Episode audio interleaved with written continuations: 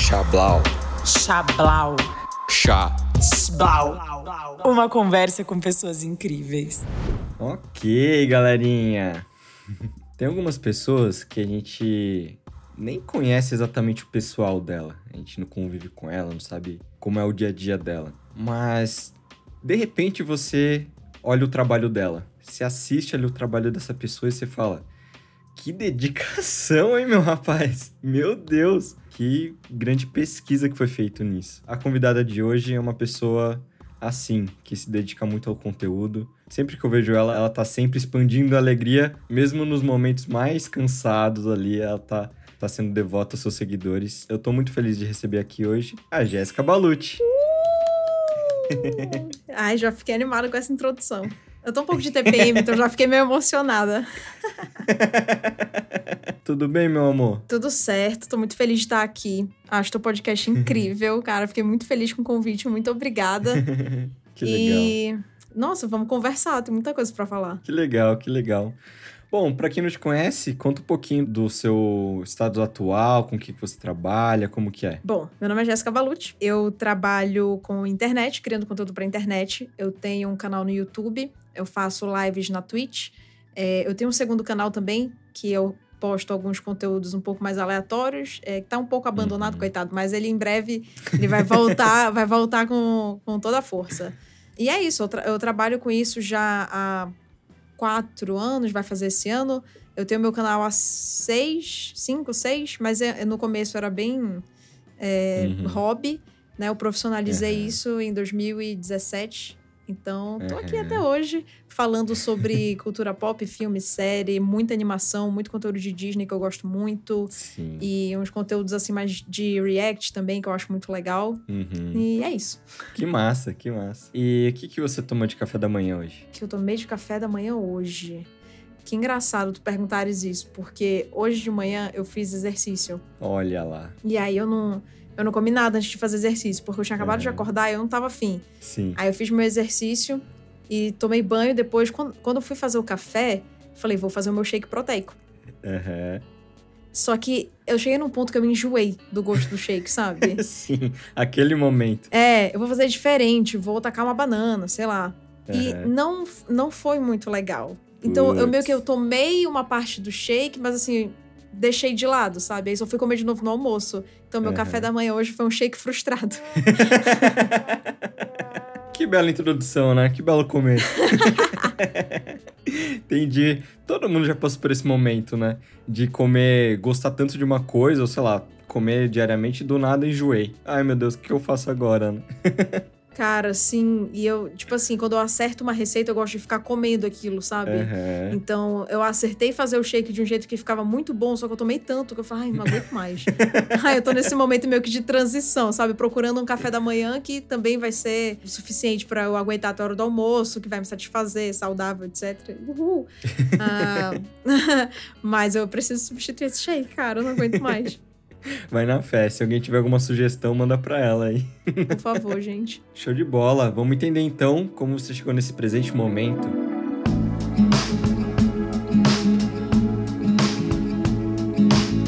Jéssica, onde você nasceu? Ei, gente, vamos lá. Eu sou de Manaus, Amazonas. Nasci em 1991.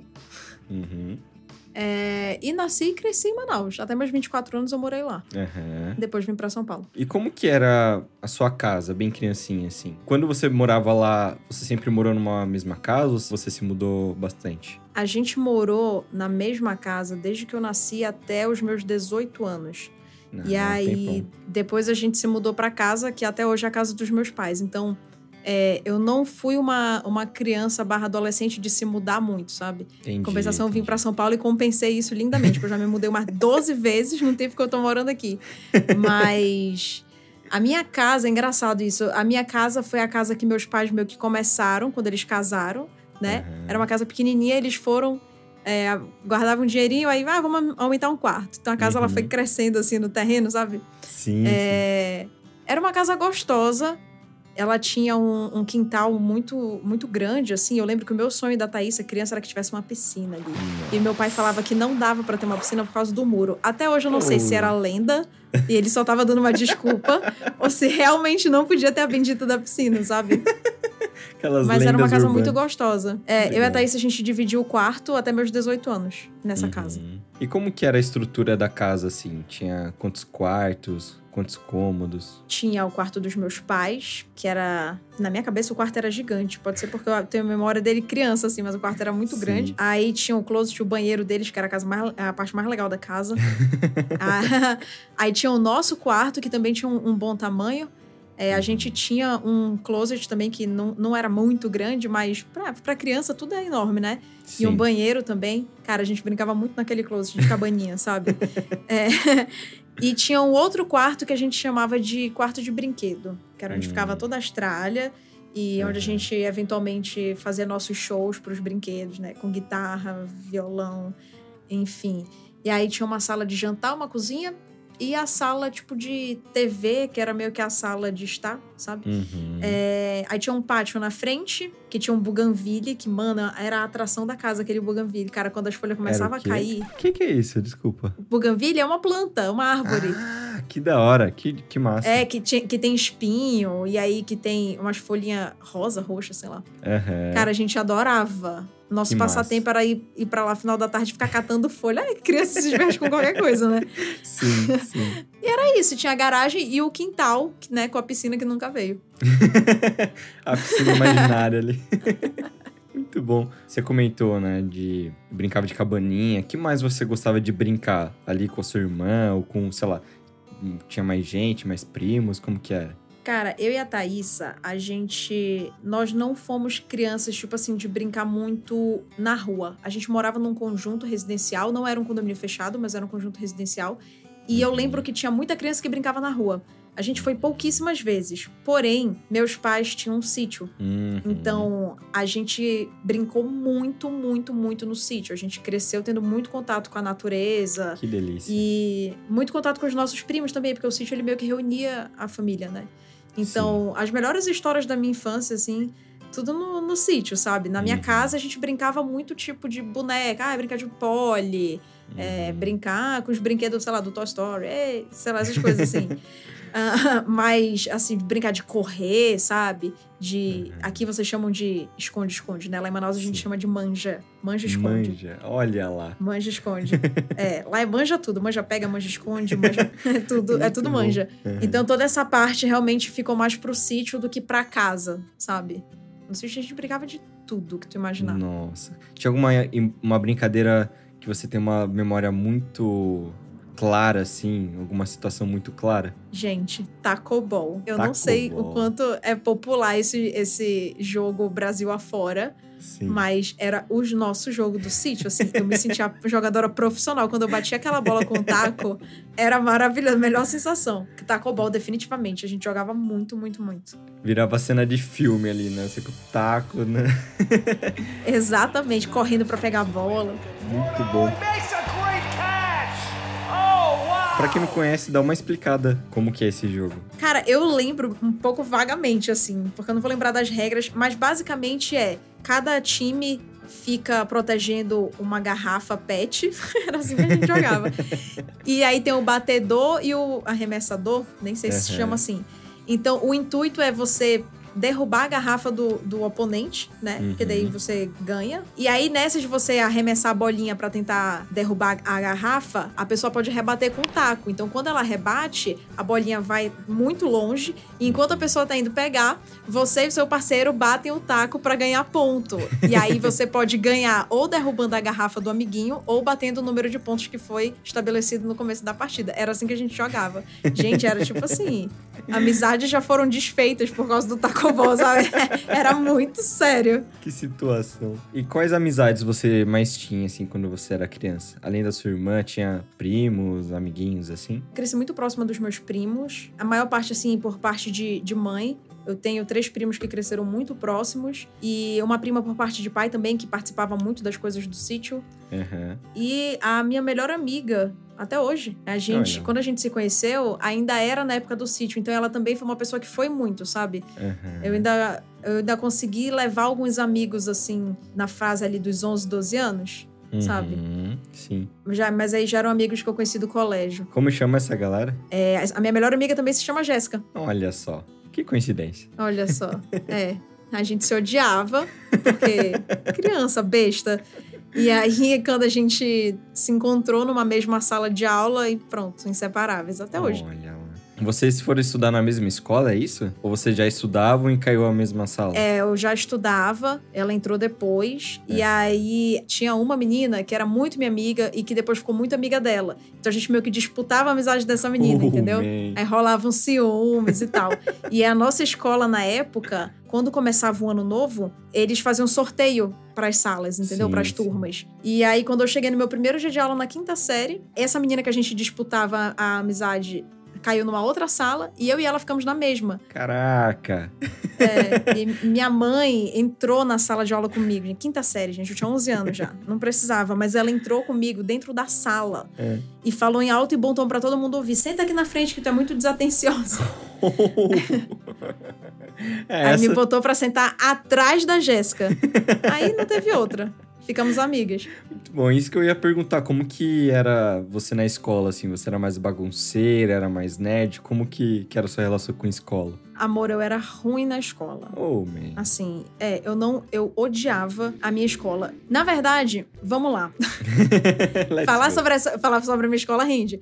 É que assim, é, o colégio que eu estudei, ele, ele era considerado por muitas pessoas lá em Manaus o melhor colégio. Porque ele fazia as pessoas passarem no vestibular. Ponto. É, Ele era esse aquela é- escola que te entendi. enchia de conteúdo Uhum. e eventualmente as pessoas passavam, né, com boas colocações, porque, enfim, elas só faziam isso. Elas estudavam, estudavam, estudavam, estudavam, estudavam. Sim. É, eu acho que é, esse, esse formato não funcionava comigo. Uhum. Porque eu sempre fui muito. Eu sempre tive essa veia muito artística, assim, eu queria criar, Uhum. sabe? Eu gostava muito de música. Que legal. é, Então eu queria poder me explorar mais. Eu vi nos filmes, a galera tinha um coral da escola, sabe? Aquela, aqueles filmes de sessão da tarde que a gente assiste. Sim. Aí tinha o time de não sei o quê, o time de não sei o quê. E no meu colégio não tinha nada disso, amado. Sim. Mal tinha feira de ciências, porque ia tirar o foco dos estudos, assim, sabe? Uhum. Então, realmente não era a escola pra mim, porém na época eu não tinha discernimento. Então eu não queria sair de lá por nada, porque eu queria Sim. ficar perto dos meus amigos, sabe? Sim. Então o período da escola foi muito difícil. Assim, eu não tirava notas boas e a mentalidade do colégio, eu espero de coração que já tenha mudado, mas na minha época era uma mentalidade muito. Você era tratado como burro mesmo, assim, sabe? Quem não tirava notas muito boas assim. Uhum. Então, cansei, tipo, de receber comentário, tipo, de professor, sabe? Aqueles olhares, assim, você sente, cara. Acho que só Nossa. meio que quem passa por isso sente, assim. Sim, Que existe... É tipo, ninguém te pergunta nada, porque as pessoas já presumem que você não vai saber responder, Uhum. né? Porque você tira notas baixas.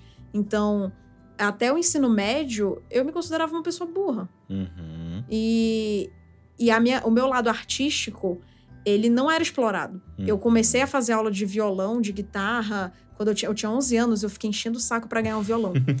e um primo meu tinha ganho um violão, só que ele não levou tão a sério, assim, sabe? Ele usou um pouco e Uhum. depois, ah, cansei. E aí, minha mãe, todo mundo usava esse argumento, tipo, pai, tu vai ser que nem o fulano, sabe? Vai pegar o violão e vai largar e tal. E eu falava, gente, Uhum. tipo, é uma criança, e eu já tinha esse argumento na minha cabeça, tipo, eu não sou ele, sabe? Tipo, não Uhum. vou fazer isso. Sim. E aí, depois de muito encher o saco, o meu avô me deu de presente um violão Que massa. de aniversário. E aí eu comecei a estudar. Só que era tipo assim, eu tirava nota baixa. E aí meus pais falavam: Ó, a gente vai te tirar da aula de violão se Oh. não estudar, Uhum. sabe? Então, eu entendo que na cabeça deles eles estavam fazendo o que eles achavam que seria a melhor maneira de me fazer levar a sério os estudos, né? Mas Sim. pra mim era só tipo assim, pô, a única coisa que eu gosto de fazer é tão vulnerável assim, sabe? É um Aham. 4 em matemática e já era, entendeu? Entendi. Então, foi muito complicado, assim, no colégio. O que eu não. Eu, eu sempre fui uma pessoa que me dei bem com muita gente. Eu falava com Uhum. todo mundo. Todo mundo sabe aquele negócio de grupinho? Ah, é Sim. Patricinha, não sei o que, não sei o que. Mas não tinha essa frescura, não. Eu falava com todo mundo. Eu era muito dada, assim, no colégio, sabe? De Uhum. falar, muito extrovertida e tal. Mas essa parte, a outra parte do colégio, foi muito difícil pra mim. Uhum. Essa parte de estudo, de me sentir diminuída, assim, sabe? Porque eu tô Uhum. tirando uma nota assim, uma nota assado. Então foi muito difícil. Isso só foi começar a mudar no ensino médio. Uhum. E assim, não mudou totalmente, né? Eu, eu levo pra terapia até hoje. Mas, mas. Mas até eu conheci uma amiga minha, uma amiga muito querida, e a gente tava conversando um dia. Eu falei, ah, é porque eu sou burra e tal, não sei o quê. E ela que Oh. virou pra mim e falou: Jéssica. De onde tu tirou isso tal? Eu falei, ah, minhas notas e tal. E ela foi a pessoa que abriu meus olhos pra falar, cara, nota não reflete a inteligência de ninguém, assim, Nossa, sabe? que Não demais. tem nada a ver. Como ela chama? Não, ela abriu muito os meus olhos. Maíra. Um beijo, Maíra, se tu estiver ouvindo esse podcast. ela é uma pessoa muito, muito, muito querida, cara. E ela, e ela foi a pessoa que olhou e falou: é, O que, que tu quer fazer da tua vida? Eu sempre respondia: música, eu quero trabalhar com música. Só Caraca. que eu passei tanto tempo ouvindo que era ah, profissão de vagabundo, isso não vai te dar dinheiro, tu vai ser sustentada pelos teus pais pra sempre, sem futuro e tal. Mano, eu ouvi isso de professor, sabe? Pô, Uhum, é muito sim. pesado, assim. Então, aí ela falou: tá, tudo bem, já que a música não pode ser uma opção, do que que tu gosta? Uhum. Tipo, ela começou a me questionar, sabe? E eu falava: ah, eu gosto de criar, eu me acho uma pessoa muito criativa, eu gosto de uma coisa mais informal, Uhum. é, sabe? E aí ela que virou pra mim e falou: pô, talvez publicidade e propaganda talvez seja um negócio que te atraia. Uhum. E aí ela tinha aqueles almanac do estudante, sabe? Aquela revista do almanac do estudante que tinha. Ela tinha um monte. E ela começou a ler um monte de coisa, audiovisual. Eu comecei a pesquisar sobre esse universo.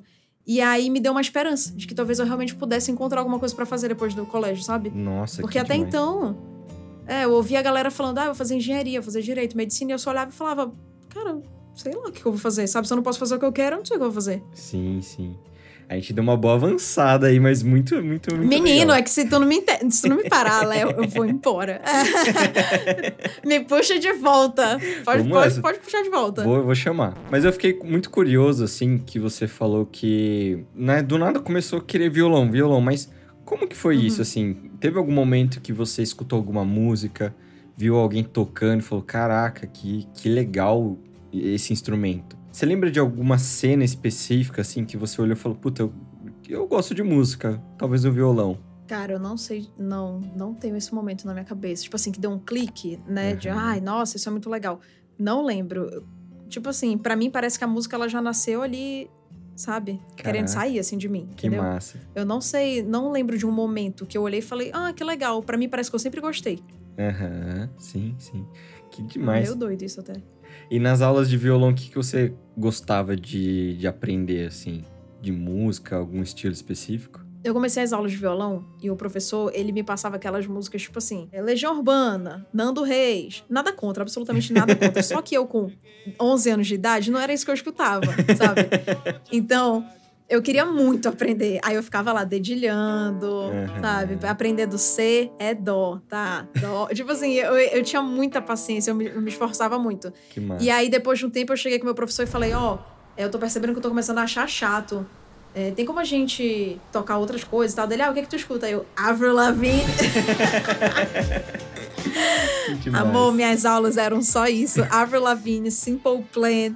Tudo que eu escutava naquela época, sabe? Aí eu comecei a... Eu chegava com o meu professor e falava, queria aprender essa música. Aí ele tirava a música, me ensinava, e depois de um tempo eu falava, pô, eu quero tirar que nem ele tira, de ouvido, sabe? Aí eu ficava em casa com Discman assim no ouvido, tipo, ah, tentando, sabe? É, então eu tocava muito isso na época, que eram as coisas que eu gostava, assim, Uhum. pop. É o que tava na moda ali, né? Até do emo. Eu nunca fui muito da vibe do emo, mas eu gostava muito de Simple Plan. Era a minha banda favorita Que durante massa. muito tempo. Que demais, que demais. E de filmes, o que, que você mais assistia, assim? Ah, eu acho que essa resposta é um pouco óbvia. Um. Só pra te deixar registrado Disney, aqui. amor. Muita Disney, cara. Eu era movida à base de Disney. Que Assistia demais. muito, muito. Desde... É que meus pais gostam muito. É mesmo? Muito. Caraca. É mesmo. Meus pais são apaixonados. O meu pai, ele comenta que, tipo assim, um dos maiores sonhos dele era conhecer a Disney, né? Caraca. E ele. Durante muito tempo, o irmão dele chegou aí, sabe? Ele ficava, meu Deus, aí trazia lembrancinha, ele ficava doido e tal. Aham. Então, ele comenta que, tipo assim, quando ele e minha mãe foram pela primeira vez, sabe? Foi, Uhum. tipo, o sonho da vida deles realizado, assim. É muito Nossa. bonitinho ver eles falando, porque tu vê que até hoje tem uma sensação ali, sabe? Quando eles lembram dessa primeira viagem, assim. Uhum. Então, eles sempre gostaram muito. Então, quando eu e a Thaís a gente nasceu, já tinha umas mini pela casa, sabe? Fazendo uns Mickey. Nossa, então foi desde sempre assim. Eles compravam VHS, dando a desculpa de que era pra gente, mas conversa, era pra casa, sabe? Todo mundo gostava. Então eu assisti muito, muito filme da Disney. Mas também pra não ficar só no óbvio. É... Não, mas eu, eu queria que até comentar isso, porque eu achei muito interessante isso. Não é tão comum os pais gostarem de Disney desse jeito, né? Tem a- o documentário na, no Disney Plus, acho que você chegou a assistir, sobre os engenheiros dos parques. Aham, E, sim. e tem uma cena muito específica que é já meio atual, assim. São entrevistas com os engenheiros, né, dos parques e com os engenheiros atuais, assim. Eles falando muito sobre. Quando eu era criança, eu vinha na Disney e eu achava incrível. E falei, caraca, Aham. que demais, agora ele tá trabalhando na Disney. Tudo. São, é sobre gerações, né? Que a gente fala de Disney, parece que é uma coisa de criança, beleza, mas tem os adultos também. Só que tem adultos extremamente apaixonados também, né? A Disney, Uhum. como você mesmo sabe, é muito foda, né? Muito, cara. É, é, pra mim é. Ixi, gente, tem chance de eu começar a chorar aqui, viu? Se for falar, porque é muita bagagem. Vai que vai. Mas é que eu acho que tem uma coisa que a Disney faz muito legal, assim, que é meio que te tirar um pouco da realidade, sabe? Uhum. Quando tu assiste um filme da Disney, é, tu entra em contato com um universo paralelo, assim, eu acho. Uhum. É, e as mensagens dos filmes sempre são muito fáceis da gente entender. Uhum. Então, assim, o que o Walt Disney começou, eu fico muito feliz em ver que tá sendo carregado até hoje, sabe? É. Um filme é outro que a gente olha ali e fala, pô, isso aqui foi meio, né? É, mas a mensagem de, de você falar que. da pureza, assim, sabe? De certos personagens. Pra mim, Cinderela é um filme que, é para mim, é a essência dali, Uhum. sabe? Assim, a Cinderela é uma princesa que eu acho ela sensacional. Eu fiz um vídeo só sobre ela. Caraca. do- a thumb do vídeo é Incompreendida, porque é, é isso, né? Caraca, que então, demais. cara, porque a Cinderela, tipo assim, todo mundo. Tem gente que olha pra ela no lugar de, ai, coitada e tal. Só que se tu assiste o filme, ela, ela não se vê como coitada em nenhum momento, cara. Ela é Que uma pessoa, tipo assim, que ela. Quando ela tá casando com o príncipe, quando ela tá limpando o chão, ela é a mesma Cinderela, assim, Que sabe? demais. Então é. Os filmes da Disney são muito. Eles me pegam muito porque é. É sempre aquela, aquele negócio da esperança no mundo melhor, esperança nas pessoas, é, Uhum. sabe? Eu acho que Sim. ele acessa um lugar em todo mundo. Qualquer Uhum. pessoa que senta pra ver um filme da Disney realmente se permite, ela vai sair mexida. Uhum. Porque eles têm uma maneira muito. É, muito forte, assim, eu acho, de conversar, sabe? Então, é, pra, pra mim é. Ixi, mano, Que eu gosto demais. muito. Que demais, que demais. E que mais que você assistia? Pois é. Aí, eu lembro que eu assistia muito Karate Kid com meu pai. Karate Kid. É, é, tipo, um dos filmes favoritos do meu pai. Aham. E aí ele me chamava pra assistir com ele, né? Ixi, eu amava, cara. eu amava Karate Kid. O 2 e o 3, tipo assim, não, não cheguei a assistir com tanta intensidade, mas o primeiro, cara, eu já assisti aquele filme, acho que mais de umas 50 vezes, assim. É, meu pai ama, eu assistia muito com ele. Assistia muito também coisa do Disney Channel, né? Uhum. Na época que começou, tipo, a ter muita coisa do Disney Channel, o Zapping Zone. Eu acho que eu já nem era mais tão criança nessa época. Uhum. Eu devia ter já meus 14 anos, assim, né? Não é mais criança. Mas eu assistia tudo isso. Gente, com 14 anos eu ainda assistia o Barney. Sabe, o dinossauro. Eu amava. Sim. E a Thaísa, mais nova do que eu, ficava pé da vida que ela falava: Ai, irmã, põe outra coisa, sabe? Eu, "Ai, peraí, só essa música. Eu gosto, eu gosto. Deixa eu. Ah, eu. Eu sempre fui muito assim, mano. Tipo, eu nunca fui muito de ter vergonha de admitir de gostar das coisas, sabe? É, eu gosto mesmo, é isso aí. Acho que eu fui tão zoada na época da Avril Lavigne, do Felipe Dilon, né? Que eu era louca por ele, cara. Além que eu meio que Felipe Dilon. desenvolvi um... Além da Felipe Dilon. Eu acho que eu desenvolvi só um... Ah, caguei, sabe? Demais. E comida? O que, que você mais gostava de comer quando você era criança? Olha, vamos lá. Que eu gostava de comer quando era criança? Ah, besteira, né? Porque acho que toda criança meio que gosta de comer besteira, assim, tipo de sorvete, essas coisas. Sim. Mas lá em Manaus tem um. Ah, eu acho que isso é, é legal de compartilhar.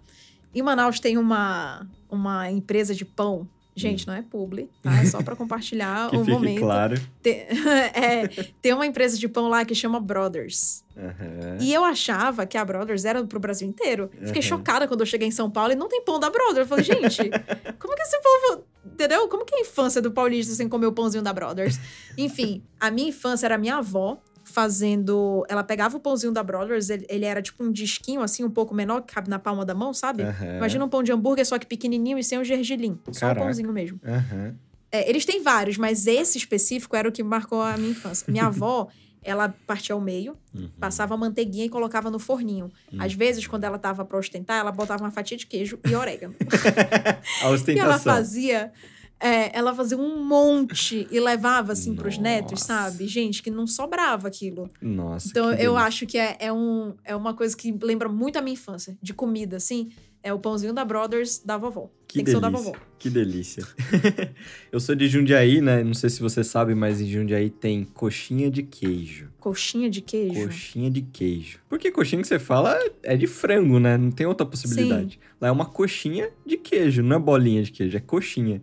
Então. Eu nunca provei, mas parece ser delicioso. Ah, é uma delícia, né? Coxi- Coxinha de qualquer coisa é uma delícia. Mas Coxinha São de Paulo não coisa. tem. São Paulo não tem. Você pede isso na padaria, o cara dá risada de você. Eu amo São Paulo, eu acho que São Paulo tem uma variedade muito grande de muita coisa, mas assim, Não tem, tudo. tem. É, não tem tudo. Exato.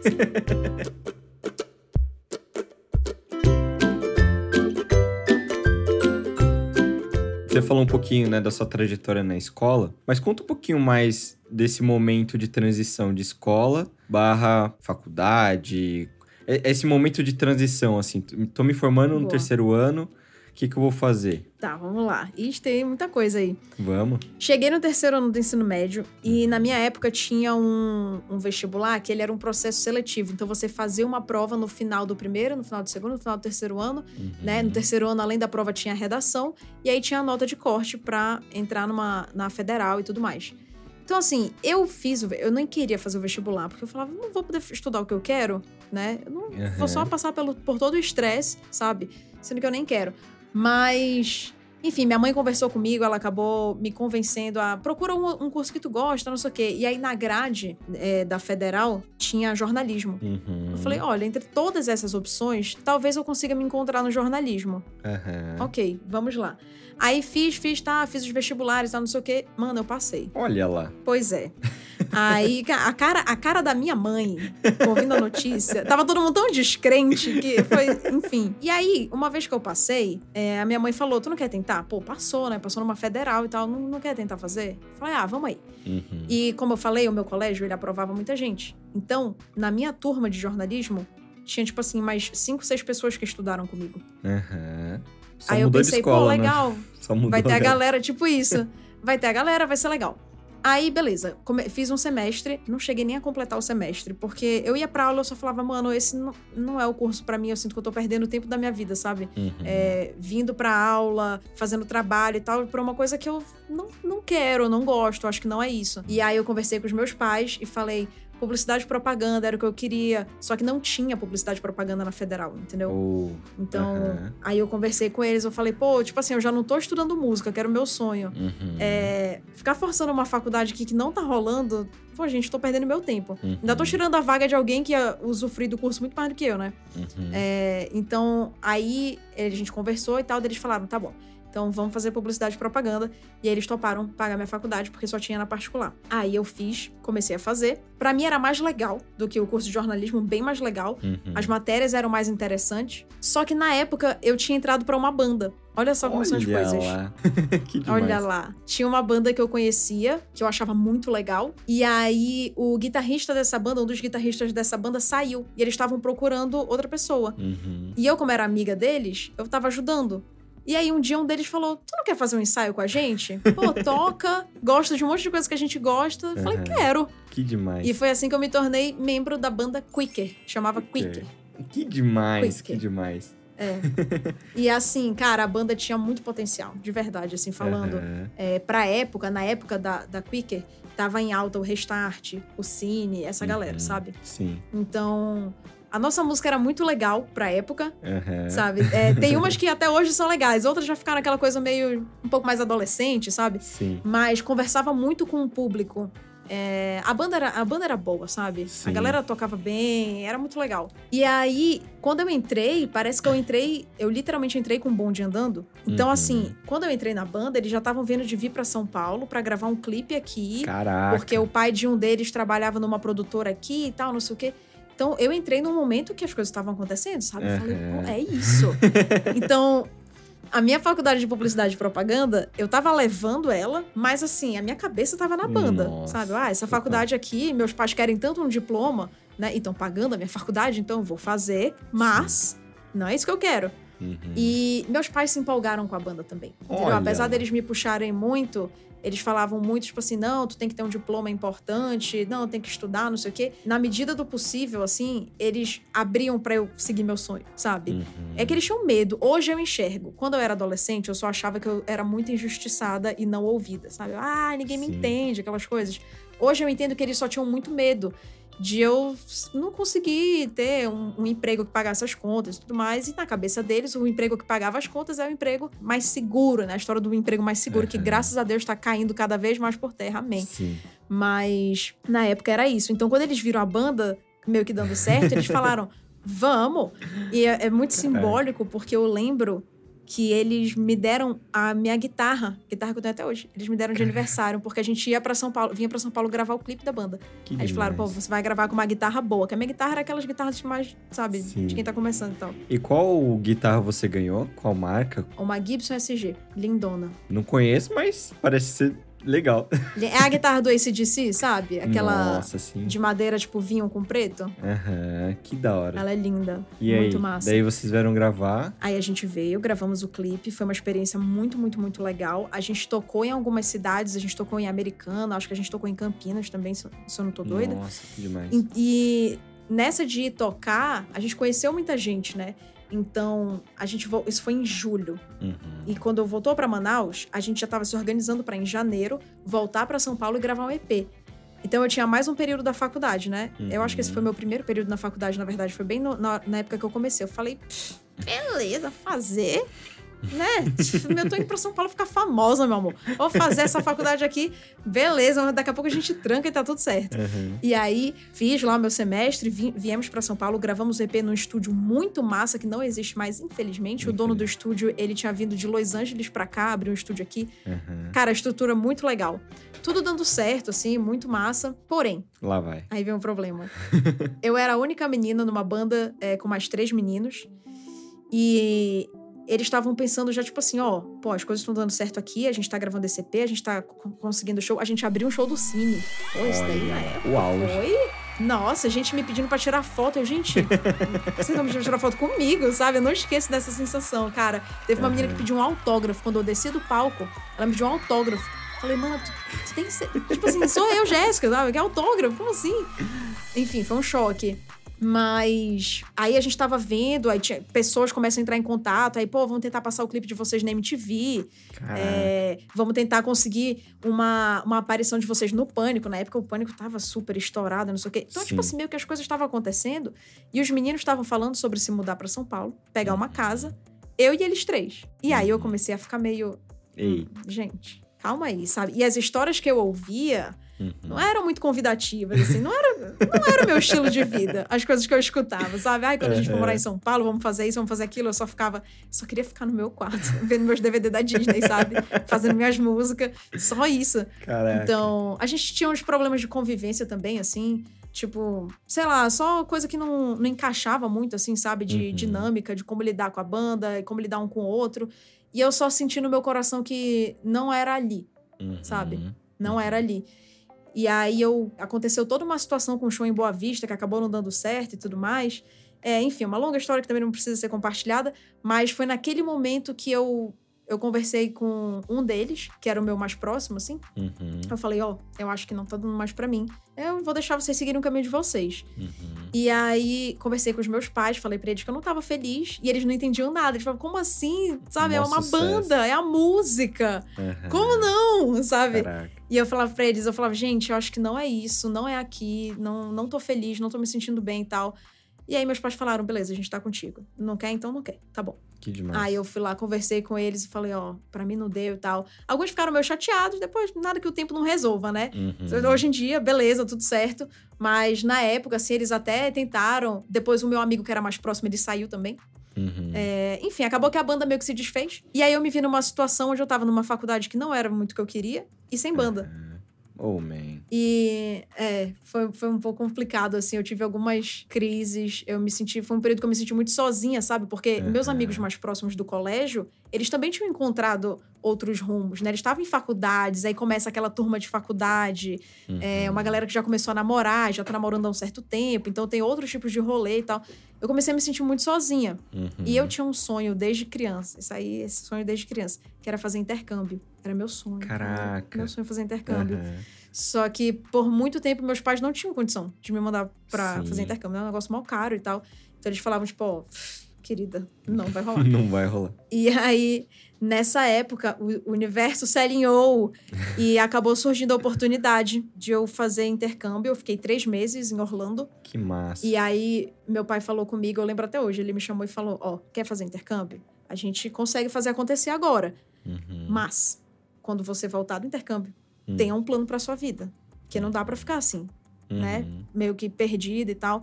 Então, vamos fazer um trato? Tu vai fazer o intercâmbio dos teus sonhos, mas voltou, eu preciso de um plano. Uhum. Aí eu falei, tá bom, vamos. Aí eu fui, cara. Topou. Fui, fiquei três meses, me mudei, é, fiz um intercâmbio bem na época que meu melhor amigo tava se mudando pra fazer faculdade lá. Uhum. Então a gente se teve muito durante esse tempo, assim. E por incrível que pareça, eu estudei muito inglês. apesar de estar, apesar de estar grudada com meu amigo brasileiro.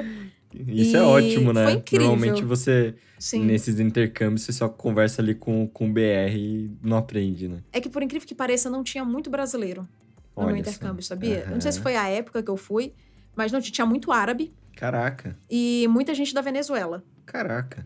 Que demais. E como que É. era conversar com essa galera, assim? Era tudo. O pessoal da Venezuela, eles eram um pouco mais, mais reclusos, assim, pelo menos os que eu conheci.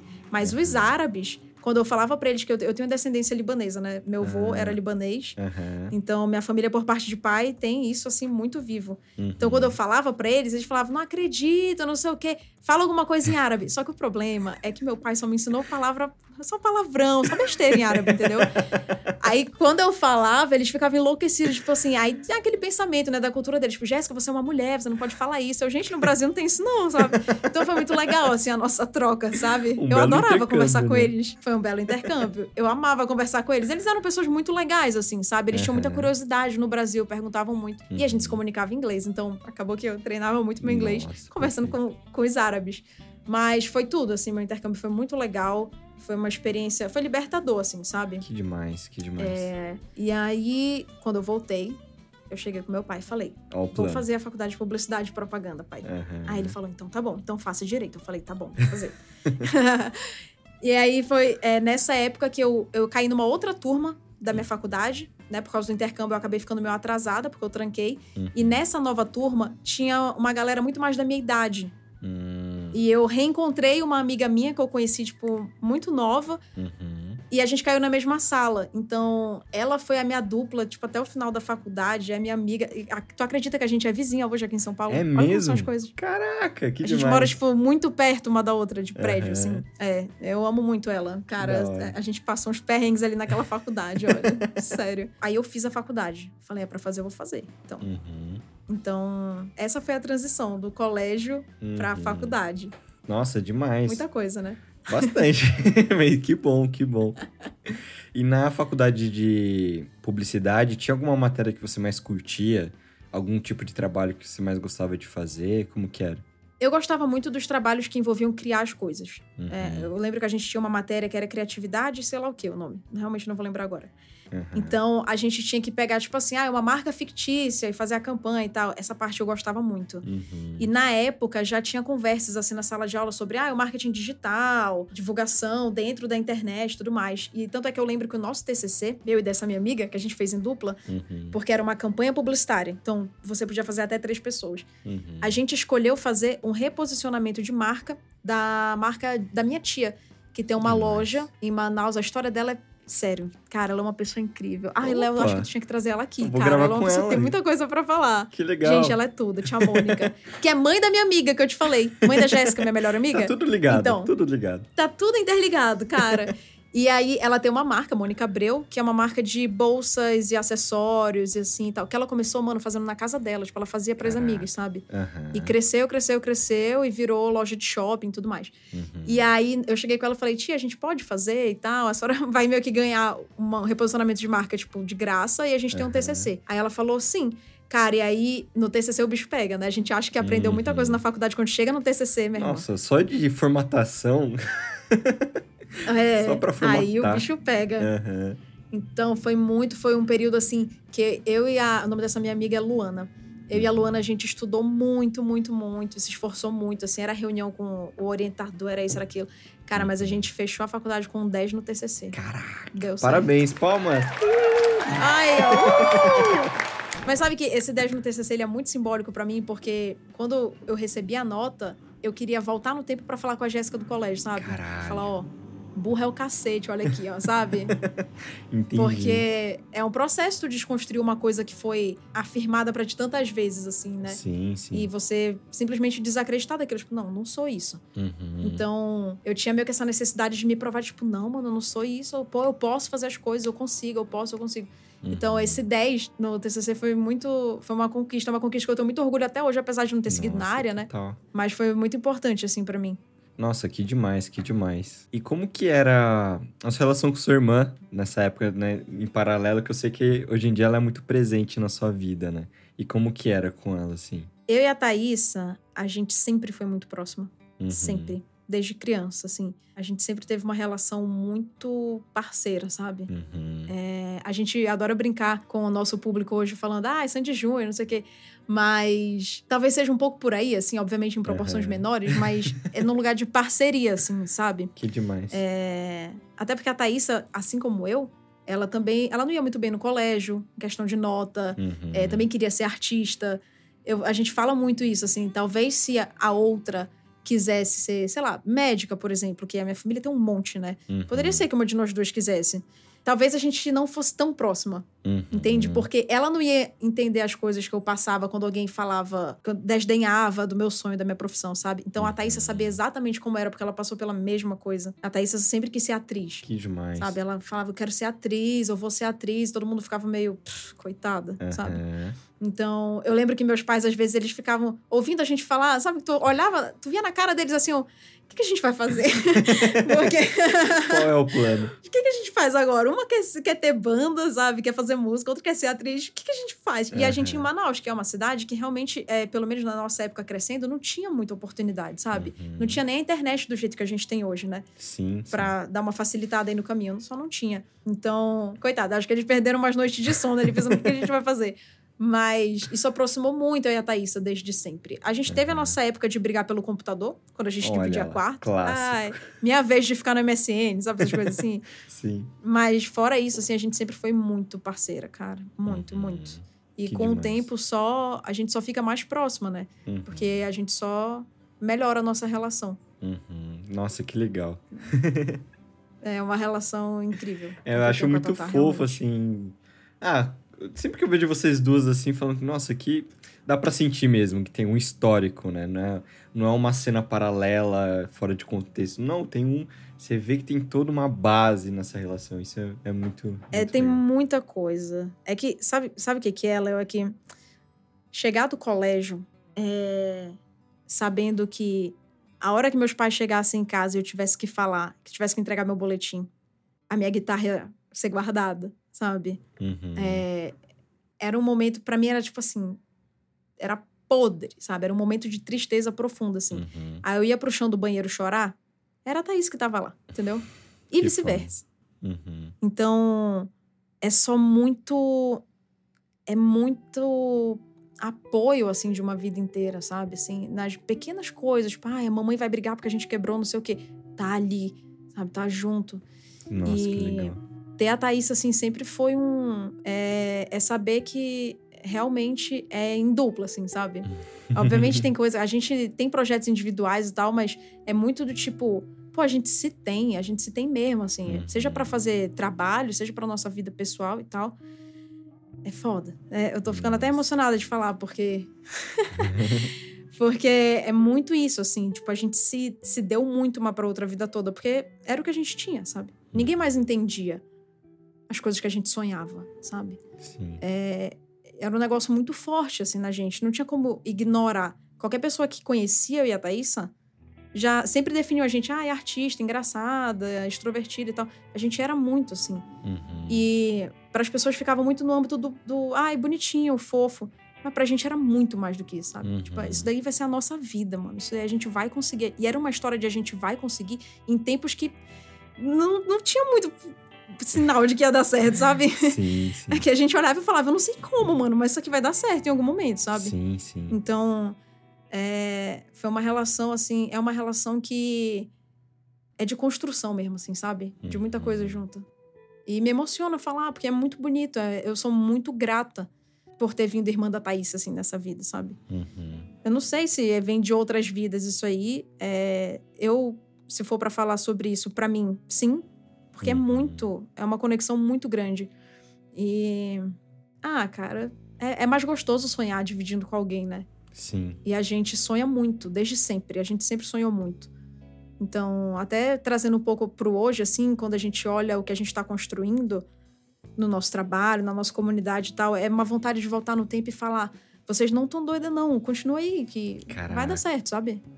É que não tinha essa pessoa pra virar pra gente na época e falar: gente, vai dar certo, mano. Vai, Uhum. vai sim. As pessoas só viravam e falavam: acho que isso aí é. Uma hora elas se encontram, sabe? Uma hora elas vão cair em si. É que a gente já esteve em si. Essa, essa é a diferença. A Sim. vida toda. Mas só a gente se enxergava. Uhum. Então, essa é a nossa relação desde sempre, sabe? De muita parceria mesmo. Nossa, que demais. Eu sempre falo que uma das coisas mais preciosas, assim, que as pessoas têm é a esperança. Acho que a esperança é uma das coisas mais. Puta, quando você vê uma pessoa sem esperança, é um negócio que me, me toca muito, né? Me toca muito também. É um bagulho que, cara, a pessoa tá sem esperança. Como que a gente vai resgatar essa pessoa, né? E. Uhum. Eu e, tipo, eu acho- não culpo a pessoa que tá sem esperança, porque eu sei que tem coisa que se passa na vida que eu entendo porque a pessoa perdeu as esperanças, sabe? Sim, E eu sim. acho, inclusive, até voltando só no assunto da Disney, talvez seja uma sensação que a Disney consegue trazer um pouquinho mais pra cima, assim, dentro da gente, Exatamente. sabe? No momento que tudo parece perdido, parece que tem alguém ali que fala, ou, não esquece disso aqui, sabe? Exatamente, isso que eu ia linkar com isso mesmo, que os filmes da Disney, e até de super-herói, eu sou apaixonado por Homem-Aranha, por exemplo. Uhum. E assim, ó, por mais que ele se ferre, por mais que, né, se ferre financeiramente, nos relacionamentos, ele tá lá colocando uniforme, salvando as pessoas. Sim. Acho que além da, de todo a, o blockbuster, né? Além do estamos salvando o Uhum. mundo, tem um lance que é tem, não perca as esperanças, né? Eu acho que muitos. Ah, o Disney, o Stan Lee, eu acho que muito dessa galera. Ah, Jesus, Buda, todas as pessoas sábias que passaram pelo mundo trazem muito isso, Uhum. né? E é muito legal ver a esperança em coisas muito simples, né? Isso que você falou do vou no banheiro chorar e tem alguém lá pra me dar um colo e entender. Opa. Que demais, que Sim. demais. É, não, ali é. é uma parceria mesmo, isso aí. e a gente tenta falar isso para as pessoas, porque é, eu ouvi, eu não sei se eu tô pulando coisa do nosso podcast agora, Não, não, sei se tu ia chegar aqui em algum momento. Aqui é um papo aberto. Mas, mas assim, quando a gente tá fazendo live, por exemplo, né, que a galera tá lá ouvindo e tal, eu sempre falo isso, mano, porque eu, eu falo pras pessoas o que eu queria que alguém tivesse me falado, talvez, sabe? Sim, Eu sim. sempre falo, gente, se vocês gostam muito de um negócio e vocês têm a oportunidade, só vai, sabe? Confia, Uhum. vai dar certo, eu acredito em vocês. E eu falo, mano, com todo o meu coração, porque eu acho que não tem nada mais motivador do que alguém virar e falar, eu acredito em ti. Eu, acredito que isso vai dar certo. Sim. E falar de coração, sabe? Não é pra pagar de bonita. Ah, vai lá, siga seus sonhos. Não, entende? Tipo assim, o que é que tu quer fazer? Eu quero Uhum. fazer isso. Tu tem a oportunidade de fazer agora? Tenho. Mano, então vai. Vai. Como eu posso te ajudar, sabe? É, para mim é, é muito sobre isso, assim, tipo, vamos fazer junto? Uhum. Porque te- tem uma mentalidade muito individualista, assim, e eu até vivi um pouco disso, assim, lá em Manaus. Eu espero que isso já tenha mudado, mas eu estive em ambientes lá em Manaus que era muito. Eu quero ganhar o meu, sabe? Uhum. E quando eu vim pra São Paulo, muita gente me alertava sobre isso. Tu vai chegar em São Paulo, ninguém é amigo de ninguém. São Paulo Sim. é briga de gigante. A galera vai te passar a perna e tal, não sei o quê. Eu cheguei aqui muito acuada, sabe? Sim, sim. Mano, Um monte de coisa Cheguei na na, cabeça. minha faculdade aqui pensando, é, tipo, essa galera vai me engolir, Aham. entende? E, cara, não foi isso que eu encontrei aqui. Pelo Total. contrário, é, eu acho que a- as pessoas, pelo menos, né, que eu conheci aqui em São Paulo, com quem eu cheguei a trabalhar e tal, é muito uma mentalidade de vamos crescer juntos? Tipo, Sim. deixa eu te ajudar. Sabe? E também não é nem só, ai, quer dizer então que as pessoas são, ó, maravilhosas e tal. Acho que não é nem só sobre isso, assim. É porque a pessoa já entendeu que se ela te ajuda hoje, amanhã tu vai lembrar dela. Sim. Entendeu? sim. É meio que uma mão lava a outra, sabe aquela história? Então, esse senso de, de parceria, assim, de companheirismo e tal, eu fui desenvolvendo aqui em São Paulo, porque eu tinha muito medo. Tinha medo de Uhum. confiar nas pessoas, sabe? Tipo, não, fulano Uhum. vai me passar a perna, eu não conheço, não sei nem quem é a mãe de fulano, que lá em Manaus a gente meio que, tipo assim, na minha bolha, na minha bolha, tu meio que tem uma referência de quem é todo mundo, né? Aham. Cheguei aqui em São Paulo, falei, gente, quem é essa galera da minha sala? que eu não conheço ninguém, tipo, de onde vem esse pessoal, sabe? Sim. É, foi um choque muito grande, cara, a mudança pra São Paulo. Quando eu me mudei pra São Paulo, meu pai falou assim: Ó, Léo, toma cuidado, hein? Lá as pessoas vão roubar seu Danone. Entendo.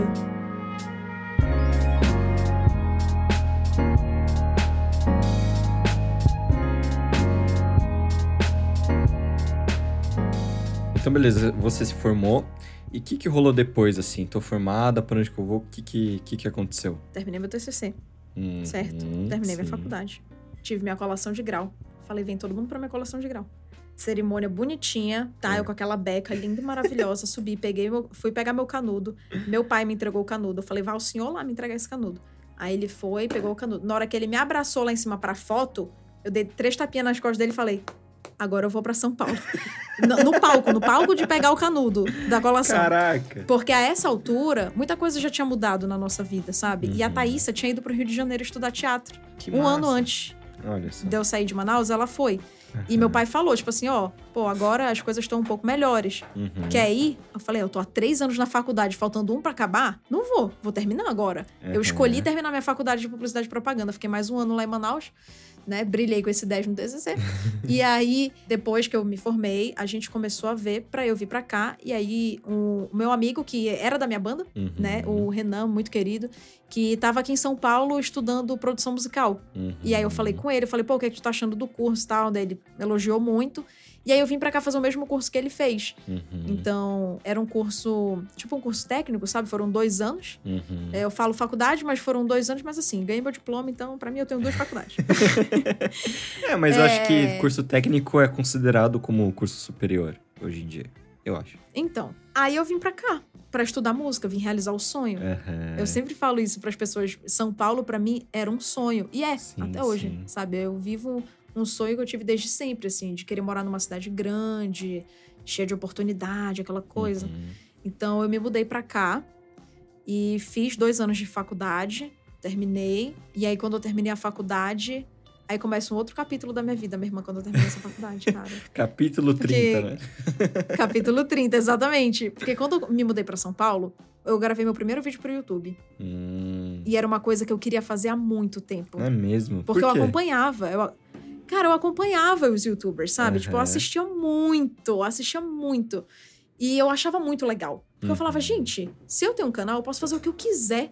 Eu não preciso esperar, sei lá, a Globo me contratar pra eu apresentar um programa. Por sinal, a Globo, se quiser, tamo aí. Mas assim, pô, as chances são muito menores, Que né? fique do claro. que eu É. Mas eu achava muito legal, só que eu tinha medo, né? Tinha medo de começar a gravar ir num shopping da vida, encontrar as pessoas e falar: Puta, aquele teu vídeo lá é lixo, mano. O que, que tu tá fazendo, sabe? Uhum. Então, eu me mudei pra São Paulo e aí, na minha primeira semana sozinha na minha casa, falei: Vou gravar. Uhum. Aí. Gravei, gravei meu primeiro vídeo, gostei muito. Caraca. Gravei o segundo, O que, que você gravou? Era sobre Mana, o quê? eu gravei, tipo assim. É um vídeo que tem, sei lá, quatro minutos. E eu tô contando meio que da minha chegada em São Paulo. E aí eu conto duas histórias. Uma que eu desci do lado errado do metrô e eu achei que eu ia morrer. Porque, né? Caraca. Vou eu não tinha além. experiência com isso, tipo. Sim. É, Manaus não tem metrô, sabe? Eu não tinha experiência em ficar andando de metrô. Me perdi. É, e a outra história foi que eu tava no elevador dançando e o porteiro apertou o interfone e falou: Ah, mas dança bem, alguma coisa assim. Meio constrangedor. A, a- a falta de experiência da pessoa que morou em casa a vida toda, né? Tipo, Uhum. pra mim morar em prédio era novidade também. Uhum. Então, o vídeo é basicamente isso. Mas eu percebi que eu gostei muito. Aí eu editava meus vídeos, cara, não sabia fazer nada. e tô me Muito buscar bom. tutorial, sabe? Sim. Passava mais tempo aprendendo do que editando o vídeo. Sei bem. É. então. E aí fui, fui melhorando, fui aprendendo, fui aprendendo. E os dois anos de faculdade eu fiquei. Eu postava tipo um vídeo por semana sobre assuntos muito aleatórios, assim, sabe? Uhum. Só que como eu já consumia muito YouTube, eu olhava e falava, pô, essa galera que é gigante, meu Deus, será que um dia eu chego lá? Será que um dia vou- meu canal vai Aham. ser grande e tal? É, eu pensava muito isso, assim. E aí, quando eu acabei a faculdade, o Pipocando tava dando um curso, um workshop, a galera do Uhum. Pipocando. Sim. Eu olhei e falei, será que eu deveria fazer? E a Thaísa começou a botar pilha. Ela falou, faz, faz, faz, faz, faz. Aí eu fui fazer o workshop, saí de lá com a cabeça explodindo, assim, Explodindo. sabe? De, de informação, de ideia. E foi naquele momento que eu voltei pra casa e falei, quero profissionalizar meu canal.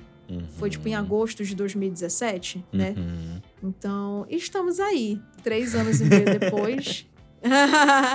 Graças a Deus posso falar que hoje é a minha profissão, que é um sonho realizado realmente. Aham. E foi já nessa, nessa pegada de profissionalizar que você começou a falar de Disney, ou você já falava antes? Como que foi? Eu já tinha uns vídeos sobre. Aham. A minha proposta no meu canal sempre foi falar sobre as coisas que eu gosto. Uhum. Só que no momento que você decide, tipo assim, ah, eu quero profissionalizar, eu quero crescer e tal, não é mais só, tipo, aleatoriamente tacar um tema, né? Então eu comecei a. Ah, eu vou inventar quadros, Aham. eu vou ter um cronograma, eu vou postar dois vídeos por semana. E na época eu trabalhava sozinha. Tinha a Thaísa, né, que ela tinha se mudado pra São Paulo. Sim. E a gente. Foi tudo meio que ao mesmo tempo. Ela veio pra São Paulo, eu terminei minha Uhum. faculdade, comecei a profissionalizar o canal. Então, ela ficava ali nos bastidores do vídeo, né? Que foi assim, inclusive, que ela virou a bicho Thaísa, que tava sempre ali atrás e tal. Aham. É.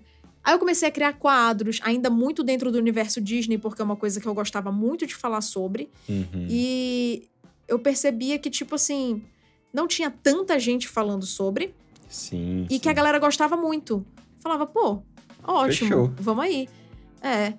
E eu passei muito tempo falando só sobre Disney, sabe? Uhum. Aí eu tive o meu processo de perceber que meu canal tava crescendo e de ficar muito feliz com isso. Uhum. E depois eu tive um momento de, putz, acho que eu quero abrir mais meu conteúdo, sabe? Eu quero falar sobre Uhum. outras coisas também. E aí foi quando eu, eu expandi um pouco. E hoje em dia, é, obviamente, Disney ainda é um assunto muito presente. Uhum. Eu acho que dos 12 vídeos que eu posto por mês, tem, sei lá, uns 5, 6 que são sobre Disney, sabe? tipo, Sim, metade. sim. Disney Pixar, né, no caso. Mas hoje em dia eu já faço mais vídeos também sobre ah, Harry Potter, reagindo a umas séries sem contexto, aí tem o Riverdale, Uhum. tem... Eu tento trazer outras coisas também, sabe? É, fiz uma saga agora reagindo a Crepúsculo, né, reassistindo e tal, que foi Uhum. muito legal. Então eu consegui meio que abrir um pouco pra cultura pop. Uhum. E eu, eu gosto muito, sabe? Tipo, hoje em dia eu, eu gosto muito. E gosto muito de fazer uns conteúdos de react mais aleatórios, assim, também, sabe? Tipo, ah, Sim. crianças caindo, sei lá. É, eu, acho, eu acho que é um conteúdo que rende, mas Sim. esse ele tá mais direcionado pro meu segundo canal, que Sim. tá vindo aí, gente. Até pra, você, vem até pra você dar uma descansada também, né? Que, aí. Também. Que eu ia até te perguntar como que é esse fluxo de, de trabalho mesmo, de pesquisa, como que é a sua rotina? A faculdade de publicidade te ajudou em algum aspecto, assim, de, de como pesquisar, como montar um roteiro, como que foi? Minha faculdade de publicidade e propaganda, ela se mostrou muito mais útil do que eu imaginei que ela seria na minha vida. Que massa. Porém, é, não nessa parte específica, mas assim, na parte de realmente vender meu peixe. Né? Uhum, Sim, sim. Então, tipo assim, bolar título pra vídeo, Uhum. é, as marcas, né? O meu sonho era ser notada por marca. Eu acho que todo mundo que começa a trabalhar com internet sonha com o momento que uma marca vai chegar pra te contratar pra Sim. fazer alguma coisa. Total. Então, quando isso começou a acontecer, no começo a gente ficava muito insegura, eu e a Thaís. tipo, Meu Deus, meu Deus, é a marca tal. Eu lembro que a nossa primeira ação, olha isso, Léo, cara, olha que doido. A nossa primeira ação, assim, foi com a Fox, cara. Caraca. Uma empresa gigantesca. Nossa Eu e a senhora. Thaís, a gente se olhava e falava: o que, que a gente faz com isso? Caiu pra Eu trás não sei ali. o que fazer. É, exato, eu não sei o que fazer. Quem salvou a gente foi a Lud, Ludmilla Ogê, amor da minha vida, Uhum, que foi uma pessoa que também entrou, na- entrou na- nas nossas vidas já aqui em São Paulo, uhum. né? Através do Cauê. Sempre, cara, o Cauê me apresentou. Acho que todo mundo que eu conheço aqui em São Paulo foi o Cauê que apresentou. Sim. É, então, a Lud que ajudou a gente, porque já tinha mais experiência, né, trabalhando com isso, mas só eu e a Thaís, a gente só olhava e falava, gente, não sei como prosseguir. Caraca. Então, é, teve esse primeiro momento de muito susto, mas depois que a gente foi ficando um pouco mais confortável, eu percebi que a minha faculdade me ajudou muito, porque daí eu já conseguia pensar em projeto, sabe? E Uhum. mandar pra marca, tipo, olha, a gente tá com esse projeto, sabe? A gente recebe muito não. Muito não, ou às vezes nem recebe resposta nenhuma. Sim. Mas às vezes dá certo. Como deu Sim. certo ano passado, a gente conseguiu um patrocínio pro Vlogmas, né? Que é o nosso projeto de Natal Aham. que tem no canal e tal. Então, assim, cara, minha faculdade me ajuda muito nessa parte de Demais. aprender a montar campanha, de sugerir ideia, de conseguir olhar pro público, o que, que o público quer e tal. Uhum. Então, assim, é um estudo constante, né? Quem trabalha com isso tem que estar constantemente estudando e entendendo. Eu lembro que recentemente explodiu a- o Clubhouse, né? Todo Sim. mundo, ai meu Deus, essa rede social e tal. E, tipo assim, você tem que estar muito por dentro do que tá rolando. Isso daqui vai ficar? Ou é só As coisas mudam muito, né? É, muda muito. E a faculdade, ela. o- a essência, eu acho, da publicidade que eu aprendi, ela ajuda muito, mas você tem que estar sempre se atualizando, né? Porque é tudo muito rápido. Qualquer mudança de algoritmo já ferra tudo, né? Principalmente em marketing. Sim. né? Uhum. Entendi, entendi. E como que foi? Eu sei que você já viajou para os Estados Unidos a trabalho, né? Como que foi esse momento? É, a gente viajou a trabalho assim, do nosso bolso. Aquela publi paga. é, foi do nosso bolso, realmente. Mas assim, é que a gente, a gente uniu o útil ao agradável, sabe? Uhum. Então, era um sonho viajar, tipo, eu tinha um sonho de conhecer Nova York, mano, desde que eu Uhum. tenho sei lá quantos anos. E aí, quando eu terminei minha faculdade, eu fui contratada, fui chamada pra trabalhar numa empresa de music branding. Olha, que é bizarro chique. pensar isso, né, cara? Tu acredita que surgiu um emprego que unia exatamente meus dois diplomas? Demais. Música é, e publicidade, enfim. Uhum. E aí eu falei, putz, agora é, eu acho que eu consigo me programar pra fazer a viagem dos sonhos, né? Uhum. E aí eu falei pra Thaís, eu falei, eu não queria ir sozinha. Vamos. Ela falou, vamos. Eu falei, mano, o que eu puder pagar, eu pago. Junta aí o que tu conseguir, a gente dá o nosso jeito e vai. Então, aí a gente foi, eu falei pra ela, eu falei, vamos fazer vlog, pô, que eu acho que vai ser legal, sabe? Compartilhar com a galera as coisas da viagem e tal. Então, assim, foi uma viagem nossa. Eu tirei momentos também pra, tipo, desligar a câmera e curtir. Uhum. A mesma coisa serve pra viagem que a gente fez pra Disney, que a gente fez uma viagem pra Disney em 2019 com o Cauê, inclusive, o Cauê e o Maurício. Olha. Amo muito, muito saudade Lindos. deles. então a gente, tipo assim, ah, já a gente quer ir pra curtir, mas seria um conteúdo legal de dividir com a galera. Então é meio que unir o útil ao agradável, entendeu? Entendi. Então a gente foi pra Nova York, fez os vlogs, foi incrível. E aí quando a gente foi pra Disney, a gente pensou, vamos para fazer, vamos fazer pro Vlogmas. Então a gente grava os vlogs e vai soltando, né? A gente foi em Uhum. dezembro, então vai soltando no vídeo todo dia no canal e tal. Pô, vai ter um monte de coisa legal. A gente vai mostrar o parque é, Uhum. temático, com coisas de Natal e tal. Foi massa, foi muito legal. Então, é, a viagem a trabalho foi essa, assim. Vai chegar o dia que alguém vai chegar e falar: vamos, vem vocês, estamos levando, pra onde vocês querem ir, sei lá. Mas é, essas duas aí ainda foram, tipo, do nosso bolso. Entendi, entendi.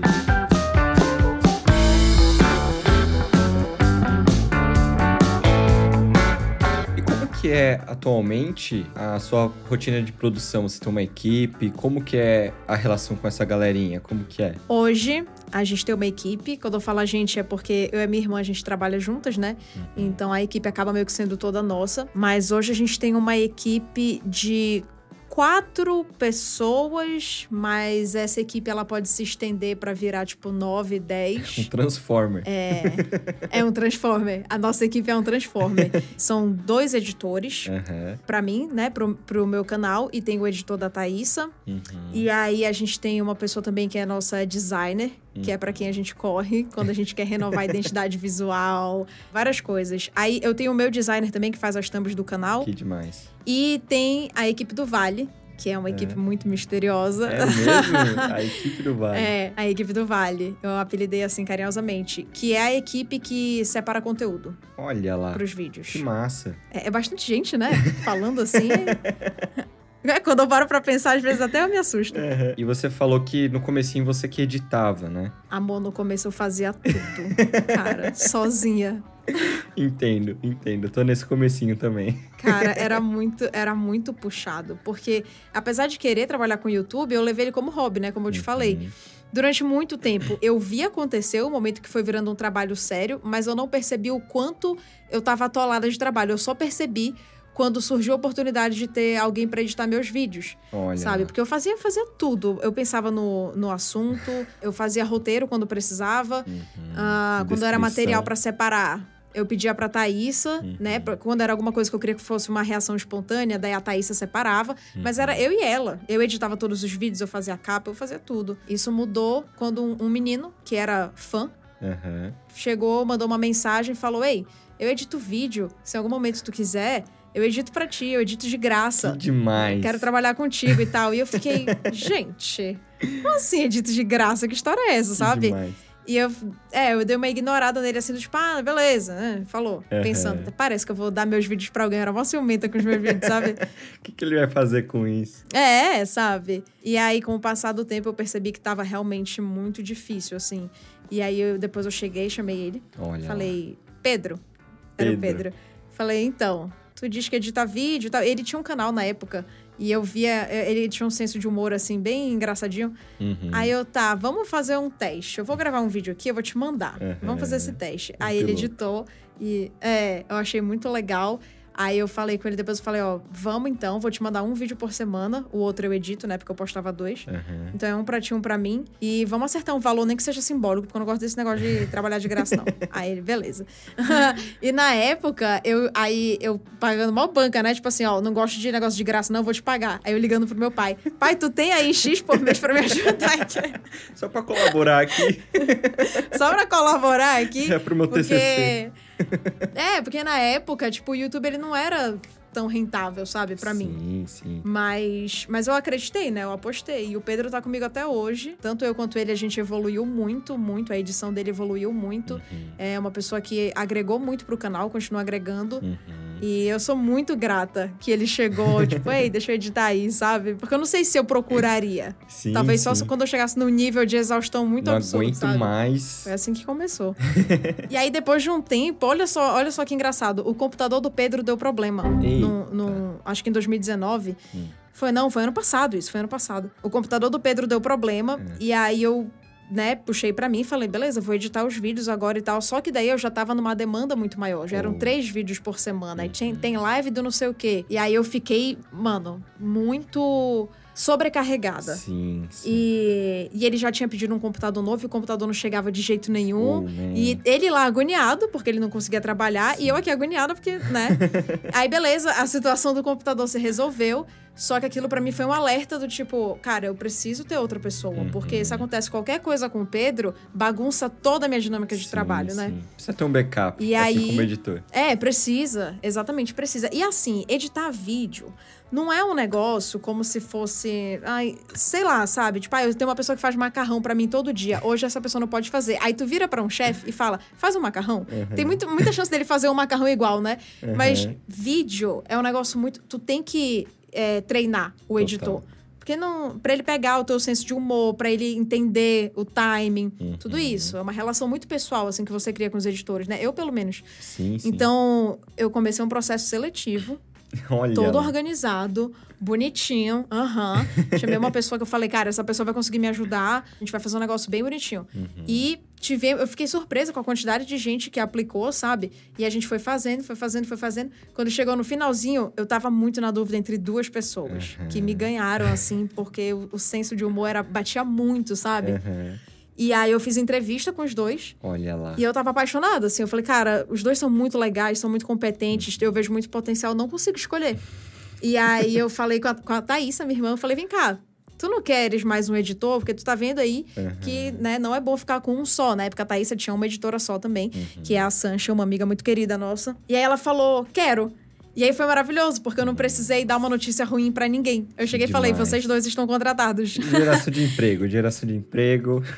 exato, exato. E aí hoje, meus editores são o Pedro e a Giovana. Né? O Pedro edita só pro meu canal, a Giovana edita pro meu canal principal e pro, pro outro também, o Jazzby Studios. Uhum. E assim, esses dois foi, eles chegaram desse jeito. O meu designer de thumb chegou por indicação, né, de amigos que também trabalham com internet, falaram: "Olha, esse menino é muito bom, ele realmente é muito bom, porque eu dou cada referência pra ele que só por Deus e ele Demais. consegue fazer acontecer, cara. Sim. Ted, um beijo se estiver ouvindo esse podcast. e o resto da galera foi chegando. Cara, Léo, não sei nem te explicar como que acontece. Tipo, a galera vai chegando como fã. Piscou, apareceu. Cara, vai se fazendo presente, vai se fazendo presente, sabe? Uhum. E ano passado foi um ano que eu expandi muito, assim, o meu trabalho na internet. Eu criei um servidor no Discord, eu criei uma página no Subreddit, Que comecei a demais. fazer live na Twitch. E eu não sei mexer em nada, né? Eu não Uhum. sei mexer. Então eu invento de fazer as coisas e vou pedindo socorro. Alguém sabe mexer? Alguém me ajuda? E aí nessa aparecem uns anjos, né? Que falam, ah, eu vou te ajudar e tudo mais. Então eu fui montando meu time de moderadores do Discord e de lá veio chegando gente que a galera de repente sabe fazer uns negócios muito legais, entendeu? Foi assim que eu conheci a Gabi, que é a, a outra designer também que trabalha com a gente. Uhum. E eu comecei a ver que ela, pô, uma pessoa que tem muito potencial, sabe? Que faz um negócio muito legal. E aí comecei a delegar tarefas. Eu falei, mano, eu acredito no demais. potencial dessa pessoa. Eu, eu sou muito assim, cara. Quando eu vejo alguém com talento, eu, eu falo, o que, que eu posso dar pra essa pessoa fazer, Mas sabe? Vem pra cá. Pra... É, vem pra cá, exatamente. Então, é muito doido, assim, pensar que as pessoas vão vão chegando, sabe? E é, quando a gente vê, elas estão lá. E pra mim, eu tenho uma dificuldade muito grande de aceitar que alguém faça alguma coisa de graça. É uma coisa que eu, eu trato comigo mesma sempre, assim. Tipo, é, tipo, tá, tá tudo bem. Às vezes, o amor, ele é suficiente. A pessoa, ela tá ali de coração, é porque ela quer te ajudar. Uhum. E eu sempre fico, tipo, será que eu não deveria estar dando alguma coisa em troca, assim, sabe? Tipo, dinheiro, minha cabeça vai muito pro dinheiro. E aí eu fico me trabalhando de, mano, tá tudo bem. Tipo, beleza, dinheiro é importante, óbvio, né? Eu pago minha equipe e tudo. Mas muita coisa assim, quando eu vou fazer live, tem que separar um conteúdo, tem que não sei o quê. A galera só oferece, sabe? As minhas moderadoras só oferecem. Tipo, ah, a gente pesquisa, a gente separa, a gente. Então, é, realmente o meu trabalho, ele não é. Eu tenho o meu mérito, mas ele não é o trabalho da Jéssica, sabe? Tem muita gente envolvida. Nossa, sim. E eu, eu acho que isso é. Se alguém me perguntasse qual é o segredo de uma coisa dar certo, eu vou falar, é, é trazer as pessoas, sabe? Que é muito mais legal desse jeito. E é, tem, existe um carinho muito grande, assim. Eu acabo criando relações com a galera que trabalha comigo, porque eu acho que fica muito mais legal. Até mesmo quando você tem alguma crítica construtiva, tanto eu pra eles quanto eles pra mim. Eu sempre deixo esse espaço aberto, sabe? Gente, esse vídeo ficou bom mesmo, vocês gostaram. Eu pergunto constantemente pros meus editores: foi legal editar esse vídeo? Como é que tá e tal? Porque eles, eles que me assistem, né? Eu acho que eles vão, vão ter as melhores críticas pra me fazer. E o companheirismo, assim, vira um negócio que realmente não. É muito além, assim, de você pagar, de você não pagar, sabe? É um negócio de, puta, eu faço parte disso, eu gosto muito e tal. Então, é, mu é muito, é, é uma relação muito rica, assim, de, de amor, sabe? Eu sou muito feliz com a galera que apareceu, mano. Eu tô sempre aberta, assim, pra quem vai chegar, vamos chegar. Se é pra agregar, se é pra gente fazer coisa legal pros outros, vamos fazer, sabe? Nossa, que demais. Vendo a sua relação com eles, eu acho que é até difícil de você aceitar, né? Porque, assim, eles são muito dedicados, né? Você aceitar Muito. sem querer dar nada em troca, no sentido, ah, beleza, tem grana, beleza, mas muito. só receber, receber porque as pessoas gostam de você. Eu aprendi muito isso também, né, com, na relação com as pessoas, que é aceitar. Essa pessoa gosta de mim. Ponto. Acabou. Eu não preciso. Ela gosta É muito de mim, difícil mas... aceitar. Sim. Mas não é impossível. Né? Parece ser tão fácil. Não, não é impossível. Mas é que é um negócio que parece ser tão fácil, mas, cara, só não é. Sim. Não é. E eu, eu- eu comentei isso outro dia numa live minha, porque eu ganhei um presente é, da minha equipe. A minha equipe de, de moderadoras, a equipe do Vale. Elas me mandaram um presente, cartinhas, sabe? Cada uma escreveu, mandou e tal. E eu li no, no offline. Uhum. Chorei, chorei, fiquei muito emocionada, assim, porque tinha muita coisa linda nas cartas, sabe? Assim, muita, muita gratidão, muito. Uma divisão muito sincera, assim, de sentimento, sabe? E eu. Eu, fica, eu ficava falando em voz alta, juro pra ti, assim, eu com a carta na mão chorando, eu falava, só aceita, não rejeita, só aceita, não rejeita, sabe? Porque é muito fácil a gente falar, gente, eu não mereço estar ouvindo esse tipo de coisa, isso é muito legal, sabe? Não, não é possível que alguém realmente sinta tudo isso por mim. Não é possível que eu tenha impactado a vida dessa pessoa de uma forma tão linda. Como se a gente não fosse capaz, assim, sabe? Sim. De causar um impacto tão legal na vida dos outros. E é muito, é muito difícil a gente só aceitar, Sim. né? Porque parece que a gente vai ficar metida. Tipo, olha, eu sou muito legal. Mas é que não é nesse lugar. Nem é no lugar ferrando. de a gente tá junto mesmo, assim, sabe? E eu faço questão de dividir é, com a galera também. Eu acho que nesse momento que o mundo tá passando, é, muita gente tem ficado preso, assim, numas sensações muito péssimas, né? E eu me incluo nisso. Eu tenho tido crises de ansiedade com muito mais frequência, como eu não tinha há muito tempo. E é muito sofrido, sabe? Começa a bater aquela angústia e parece que a gente não tem controle, e o negócio cresce e a gente fala, sai daqui, não consegue. Então, assim, só quem passa, eu acho que entende o que, que é uma crise de ansiedade. É muito ruim. E eu faço questão de dividir com a galera que é uma via de mão dupla, sabe? Uhum. Por várias vezes eu já abri uma live e aquilo me salvou, Uhum. sabe? De um dia que eu tava presa numa sensação muito ruim. Uhum. Então, eu falo isso pra eles. Eu falo, gente, às vezes é difícil de eu aceitar as coisas que vocês me falam. Que eu tive um impacto muito positivo, que eu salvei alguém. Cara, salvar alguém é um negócio muito foda, Sim. sabe? E eu já Toca, li né? cartas assim de. Nossa, toca muito. Cartas do tipo, eu tava vivendo um período muito ruim, eu tava entrando numa depressão, não sei o que, teus vídeos me ajudaram, tuas lives. Isso é muito poderoso, sabe? Demais. E você aceitar isso, puta, minha função do mundo é muito legal, olha só. Uhum. Olha só a consequência do meu trabalho, que massa. É muito difícil, mas eu falo pra eles, eu falo, vocês tratem de aceitar agora o que eu tô falando pra vocês também, porque se vocês não estivessem aqui pra eu abrir essa live, eu ia ficar presa numa angústia, acho que não sei até quando, sabe? Sim. Não sei que horas eu ia reverter isso. E a relação com as pessoas é uma reversão muito mais rápida, eu tenho essa sensação, sabe? Sim. Então é, é muito isso, assim, é- é- me salva muito Nossa. estar em contato com as pessoas, Demais. sabe? Por um bom tempo, assim, eu, eu mesmo fiquei com uma, uma frase na cabeça que é eu aceito receber. E assim, ó, nada Uhum. específico, nada. é, sei lá, eu tava no ônibus, assim, ó, eu aceito receber. Porque aí, na Uhum. hora que você vai receber uma coisa física mesmo, você já, já tá preparado, né? Você já vai pro jogo Uhum. ali treinado, assim. Então, eu acho Uhum. que isso é um treino muito, muito legal. Ou seja, diquinha do dia, aceite receber. Aceite receber. Repitam isso, gente, várias vezes. Tá ali no banho, aceita receber. que demais.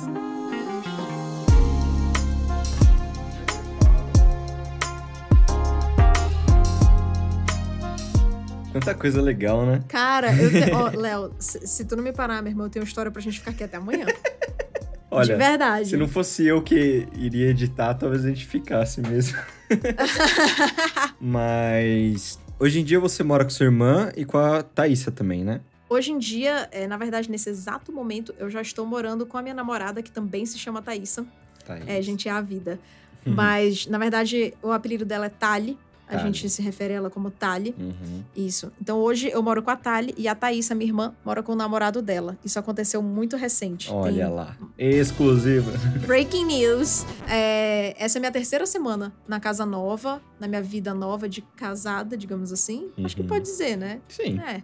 É, é outro momento também aí, tipo, gigantesco, sabe? Pô, cinco anos depois de ter me mudado pra São Paulo, olha o tanto de coisa que já aconteceu, né? Não, total. E, é, e agora eu tô vivendo essa nova fase, morando com a minha namorada. Cara, que era uma coisa que eu queria muito que rolasse, mas eu não sabia que ia rolar meio que tão cedo. Nem é tão Uhum. cedo, né?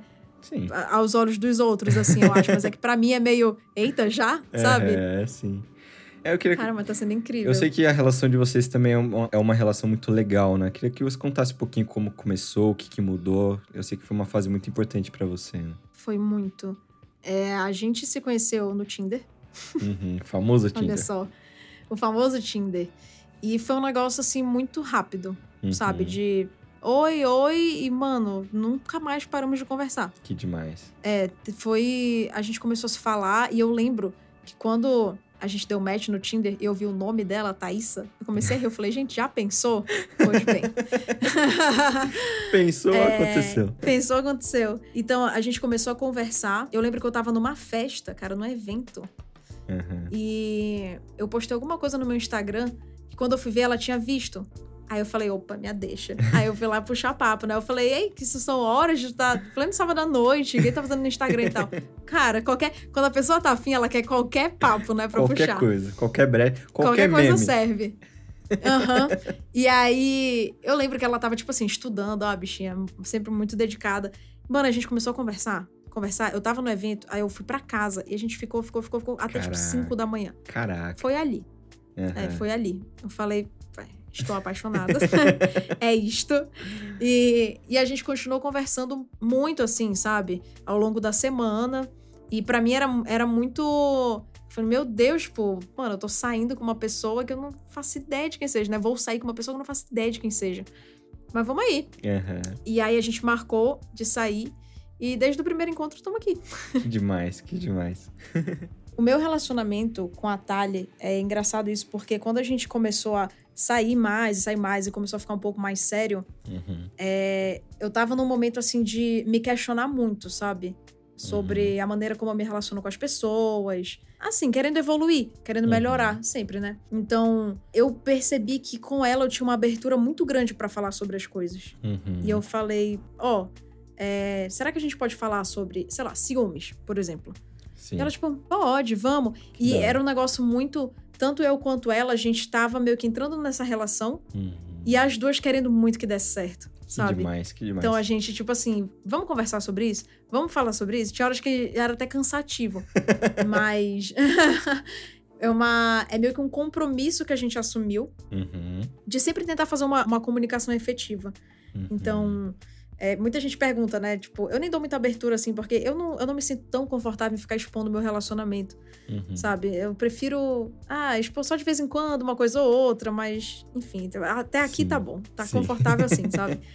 Mas sempre que dá uma brecha, assim, alguém pergunta, ah, vocês brigam muito, sabe? Uhum. É, E, cara, não, real, não, assim. Não, não é pra fazer, a, fazer o filme, tipo, ai, nossa. não." É que a gente, a gente conversa tanto que é difícil de chegar no nível de briga, É, entende? porque a briga normalmente é um desalinhamento, né? Ali, Exato. quando você conversa bastante, você tá totalmente alinhada, entende o que tem na cabeça da outra. Ainda mais quando você não tem intenção de ficar escondendo coisas, né? Você tá, né? Exato. Que legal, entendi. É, então. E pra gente é, é muito. É o que a gente prioriza muito, assim, sabe? Uhum. Vamos manter uma comunicação. E às vezes, uma olha pra outra e fala: que, que, que rolou? O que, que tu tem hoje? Ah, não tô bem. Uhum, Tá. Quer ficar só ou quer conversar? uhum. Aí é, é foda quando tem essa pergunta, porque quando é comigo, por exemplo, que ela pergunta quer ficar só ou quer conversar, eu penso, se eu responder que eu quero ficar só, é porque eu quero ficar presa nessa sensação de merda que eu tô. Uhum, Sim. Não sei se eu quero ficar presa. Aí, tipo assim, eu vou meio que me desarmando, sabe? Aí eu Muito falo, bom. tá, então vamos conversar. É, eu- e- mas é que isso, assim, tipo, eu tô falando do meu relacionamento com a minha namorada, mas eu tento aplicar isso, tipo, nos meus relacionamentos no geral, né? Claro que Sim. cada um tem a sua- o seu nível de proximidade, mas é uma coisa que perguntam muito também sobre mim e a Thaísa, minha irmã. Uhum. Ah, vocês brigam muito, vocês moram juntos, vocês brigam muito e tal. Mano, não, Uhum. não. A gente, quando tem qualquer atrito, qualquer coisa, a gente sempre olha e fala, vamos conversar sobre isso daqui? Uhum. É óbvio que tem horas que, tipo assim, não, eu tô estressada, me deixa, depois a gente conversa. Beleza. Mas é muito difícil chegar nesse nível, sabe? Uhum. Muito difícil. É isso, né, cara? Se teve uma coisa que morar aqui em São Paulo e conhecer as pessoas que eu conheci, é, uma coisa que me ensinou é, é relação, assim, sabe? Pô, Uhum. cuida das tuas relações, entende? É, é muito doido isso, mano, porque é muito diferente. São Paulo é muito diferente do que eu achei que eu ia encontrar aqui, cara. É, é um outro mundo, né? Um mundo paralelo, literalmente. É um mundo paralelo e eu não sei se eu só, tipo, dei muita sorte, mas as pessoas que eu conheci aqui realmente conseguiram transformar São Paulo em casa pra mim, entende? Demais. E uma demais. coisa muito simbólica, olha que, olha que doido, eu e a Thaís, a gente faz aniversário muito perto, né, uma da outra. Então a gente Uhum. sempre comemora juntas. E aí, a diferença do meu primeiro ano comemorando aniversário aqui em São Paulo pro, tipo, hoje, É. né, que ninguém tá comemorando nada, no caso, por causa da pandemia, mas Sim. assim, quando a gente ia fazer lista, tipo, ai, quem que eu vou chamar? Mano, minha lista, tipo, com 30, 40 pessoas, sabe? Eu só olhava e falava, que horas, tipo, deu tão certo, sabe? Mano, já desse eu não tinha ninguém aqui, entendeu? e agora Muito tem mó galera, tipo, isso é muito legal, cara. São Paulo é um sonho realizado, de verdade, assim, mano. Nossa, que O demais. trabalho que a gente faz hoje, eu e a Thaís, as pessoas que a gente conhece, os amigos que a gente tem, assim, é, é muito legal. A vontade de voltar no tempo, sabe? Uhum. Pra falar com a Jéssica e falar, amor, deixa eu te falar um negócio. Confia, vai dar tudo certo.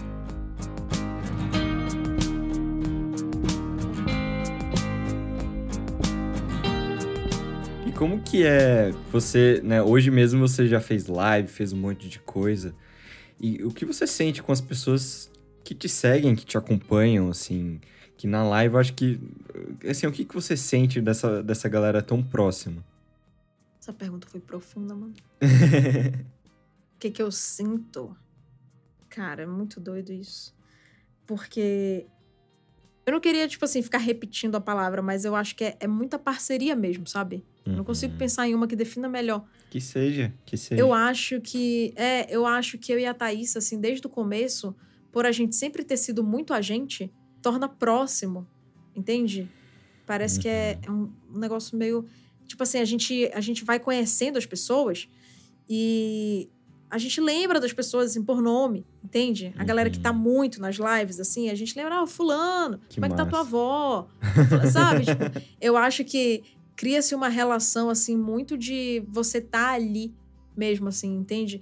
Então, eu me orgulho muito da comunidade que a gente vem construindo, porque não é nem só comigo e com a Thaísa, mas eu recebo muita mensagem de gente falando, pô, quando eu é, comecei a acompanhar o teu canal e entrei é, no servidor do Discord, por exemplo, que a gente tem, ou comecei a participar das lives e tal, conheci muita gente legal, pô, fiz Aham. amigos e tal.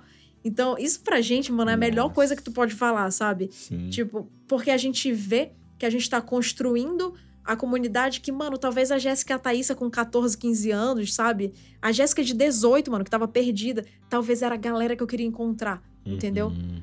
Que O único massa. momento que eu experienciei alguma coisa parecida assim na minha vida foi quando eu tava, tipo, num, num desses momentos perdida, na faculdade, né? Meio que fazendo, porque era o que tinha que fazer. E eu entrei na dança, lá em Manaus. Hum, Foi, Caraca. foi um respiro. A dança na minha vida foi um respiro, porque É eu encontrei pessoas que também faziam, pô, né? Que valorizavam a arte. Ah, eu sou Uhum. artista, eu gosto de dançar e tal. Então, pra mim foi muito foda. Fiz amigos incríveis lá que eu quero levar pro resto da vida, assim. Pessoas muito legais mesmo. Vivi experiências incríveis. Então, eu sei o poder que uma comunidade receptiva tem de mudar a vida de alguém, sabe? Sim, sim. E é isso que eu e a Thaís, a gente sempre fala pra todo mundo. Tipo, mano, sejam legais com as outras pessoas. A gente repete isso incessantemente, sempre. Sejam legais com as outras pessoas. É, Gente, tá tudo bem. Não julguem o que as pessoas gostam ou não gostam, mano. Sabe? Tipo, ai, sabe aquela pessoa que tem vergonha de falar que ouve tal coisa? Mano, ela Sim. só tem vergonha porque ela ainda não conhece, tipo, essa galera aqui, entendeu? Porque aqui ela não precisa ter vergonha disso. E eu falo, falo muito sobre isso porque, cara, eu sei o que eu passei, sabe? Uhum. Sim. E, nossa, você já falou coisas in- incríveis. Eu vou fazer essa pergunta, a clássica pergunta do final. Por favor. Se você quiser repetir o que você já falou, fique à vontade, porque eu acho que são coisas muito importantes. Considerando tudo que você passou, considerando suas professoras que você já teve, considerando as brincadeiras no sítio, considerando as pessoas que você convive hoje, considerando seus pais, considerando seus seguidores, esses parceiros, considerando seus momentos de depressão, considerando seus momentos de milagres, grandes conversas. Se você estivesse fazendo uma live onde todo o mundo estivesse assistindo, todo mundo, 7 bilhões e tantos, quase 18, e você fosse falar, o que, que você falaria para essas pessoas? Cara, que pergunta, minha irmã. o que eu falaria pra essas pessoas é foda, porque é uma sensação de tipo assim. Ia ter gente que só não ia ouvir. Mas tudo bem. O que, que eu falaria pra essas pessoas? Parta da premissa que elas querem te escutar. Ok. Todas querem, independente do que elas vão falar depois, todas querem. Ok. O que eu falaria seria. Eu acho que uma das piores sensações do mundo é a gente se sentir sozinho. E todo mundo que tá aqui me ouvindo agora já se sentiu ou se sente frequentemente sozinho. E se a gente olhar ao redor, é só a gente ver que não estamos. O que a gente precisa é ter atitudes no nosso dia a dia que nos lembrem disso.